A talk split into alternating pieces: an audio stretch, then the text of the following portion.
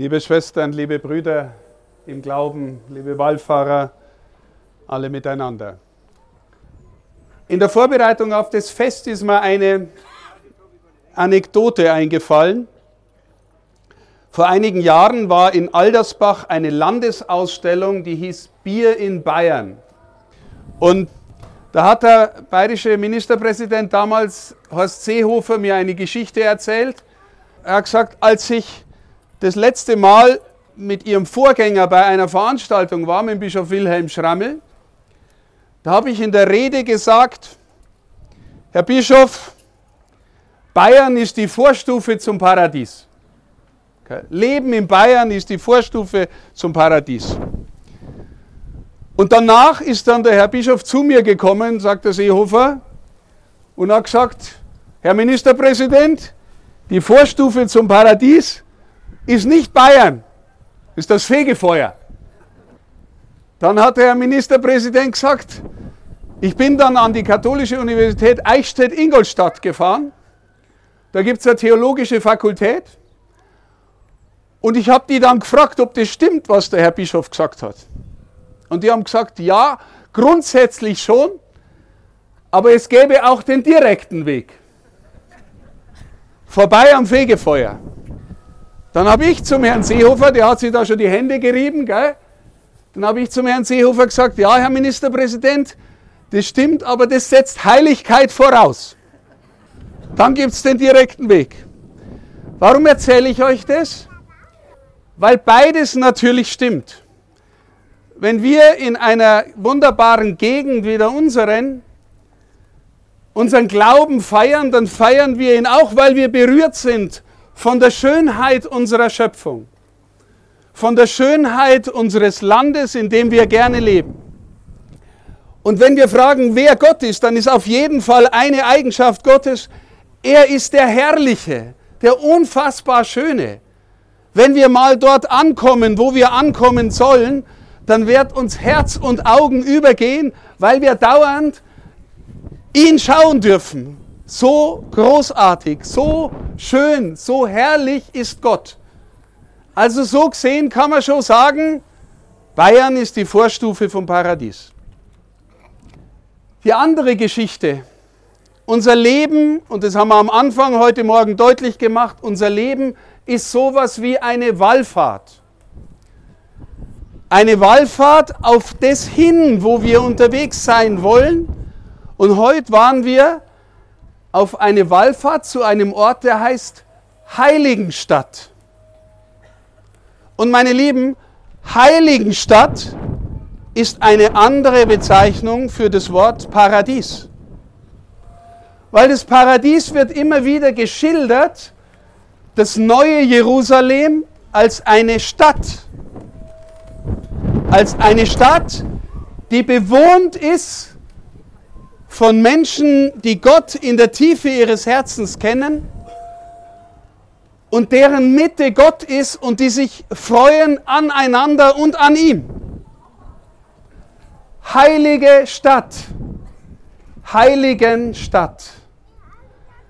Die Menschen, die seit 650 Jahren hierher pilgern, die pilgern in die heilige Stadt, die bevölkert ist von den Heiligen, die hier verehrt werden. Am Anfang war das natürlich die Mutter Gottes. Und ein Ausgangspunkt war auch eine Erzählung von einer Frau, die eine Hostie mitgenommen hat, vermutlich für kranke Angehörige, und verloren hat. Und dann erzählt die Legende, dass vor der verlorenen Hostie hier auf der Wiese die Tiere die Hostie verehrt haben. Also es ist irgendwie auch dem Geheimnis von Fronleichnam geweiht, diese Kirche. Der Mutter Gottes, dem Herrn Jesus, der unter uns ist. Dann kommen die, die unschuldigen Kinder dazu als zweites Patronat. Dann habe ich gelesen, auch der heilige Wolfgang wird hier verehrt, war ganz am Anfang einer der Patrone und ist es immer noch mit am Altar. Und dann hat die Kirche einen großen Reliquienschatz. Viele heilige Männer und Frauen und Kinder sind hier verehrt worden. Und es ist ein Vorgeschmack auf das, wohin wir unterwegs sind. die heilige Stadt. Die Schönheit Gottes, die wir verehren, und gleichzeitig Männer und Frauen, die mit ihrem ganzen Leben deutlich gemacht haben, das Ziel unseres Lebens ist die Gemeinschaft mit Gott. Und jeder von uns, liebe Schwestern und Brüder, weiß, dass dieses Leben, so schön es ist bei uns in Bayern, und hoffentlich hat es jeder von euch einigermaßen gut, aber jeder weiß auch, dass das Leben nicht nur gut ist. Dass das Leben auch Herausforderung ist und Schmerz und manchmal Kampf. Und dann ist der eigene alte Adam in mir auch noch, der sich für den Mittelpunkt der Welt hält und die anderen für weniger wichtig hält.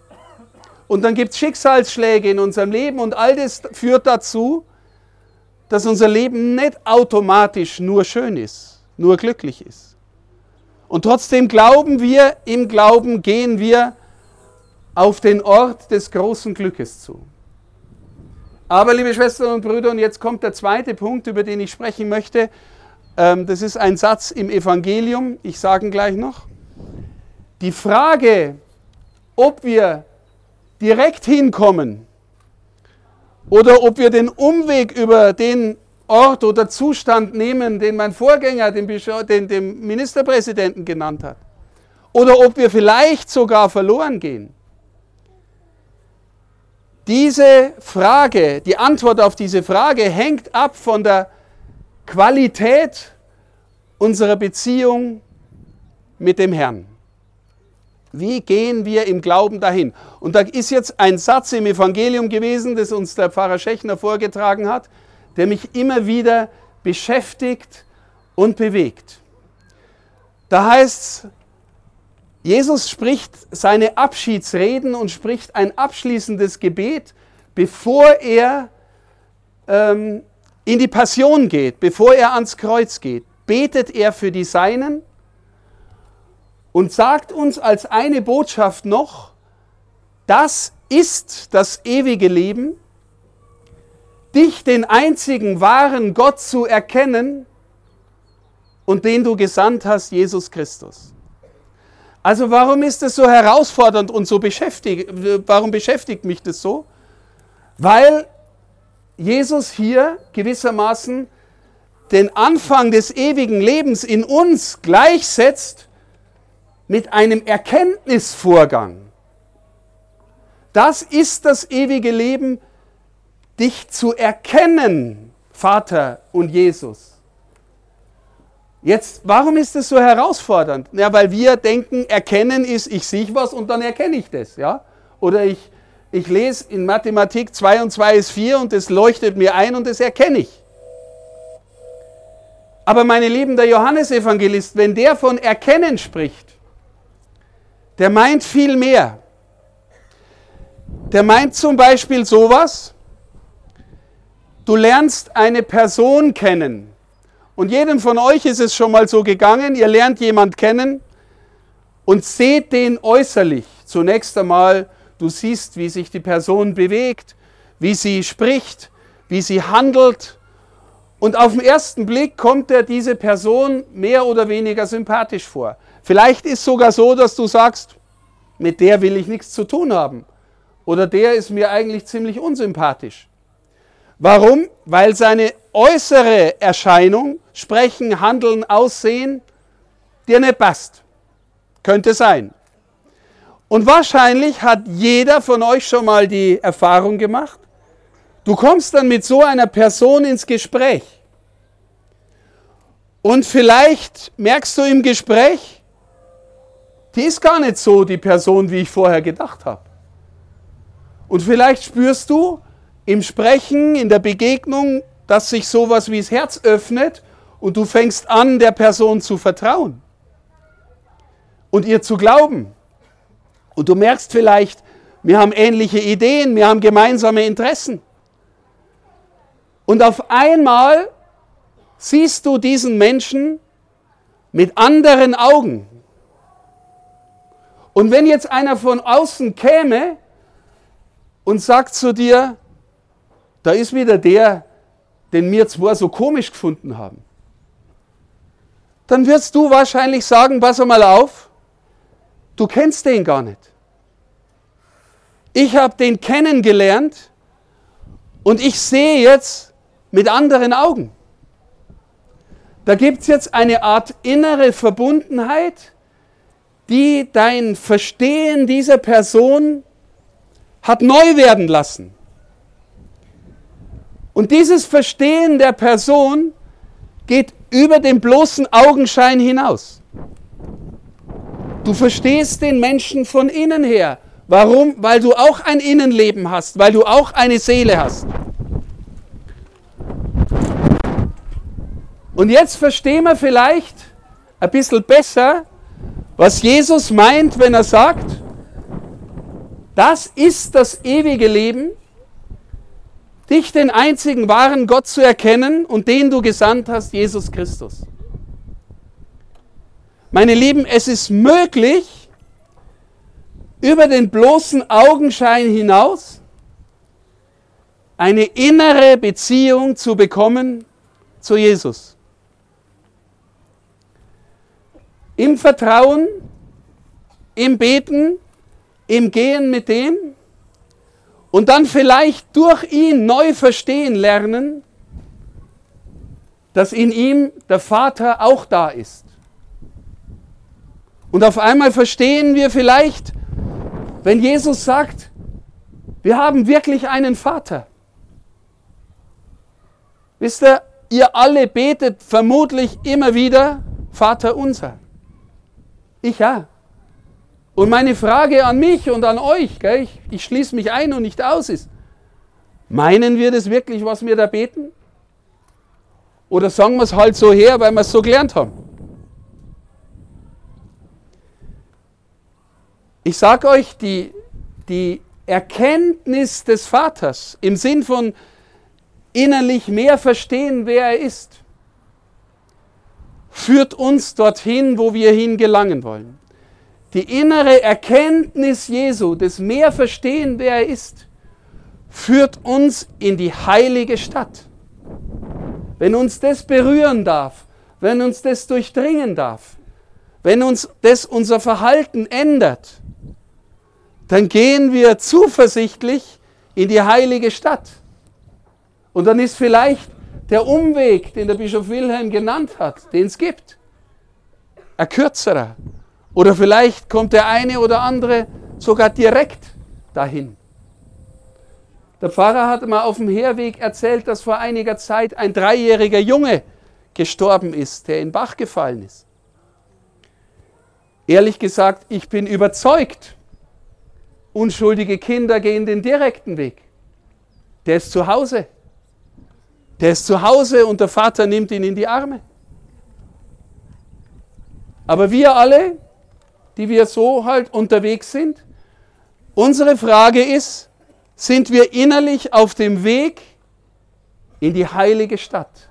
Weil wer sind die Heiligen? Nicht automatisch die, die, äh, weiß ich was, äh, wahnsinnige Apostel des Asketentums waren oder unfassbar ähm, äh, tugendhaft gelebt haben, sondern das erste Kriterium ist, lieben Sie Gott und lieben Sie den Nächsten. Das heißt, meine Lieben, von der Qualität unserer Lebenswallfahrt hängt ab, in welchem Zustand wir drüben ankommen. Und dann wird uns der Herr begegnen und wird uns in die Augen schauen, aber nicht nur in die Augen und nicht nur die äußerliche Gestalt sehen, weil er sieht unser Herz. Zutiefst. Und wahrscheinlich, also ich stelle mir das gerade vor, ich käme morgen dort an, gell, da gibt es die Seite, die sich wahnsinnig schämen tät, weil ihr müsst nicht meinen, dass im Leben eines Bischofs immer alles heil ist in Gedanken, Worten und Werken gibt es die Seite, die am liebsten dann in, den, in das Loch im Erdboden verschwinden tät. Ja?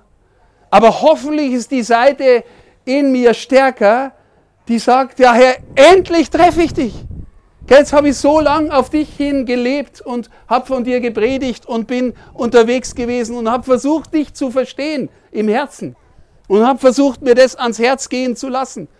Wie schön, dass ich endlich da bin. Dann würde ich sagen, was, ich komme aus Bayern. Es war die Vorstufe vom Paradies. Du hast mir das so schön bereitet. Ich habe echt manchen Mist gemacht. Aber ich habe mich echt gesehnt danach, dass ich in der heiligen Stadt ankomme.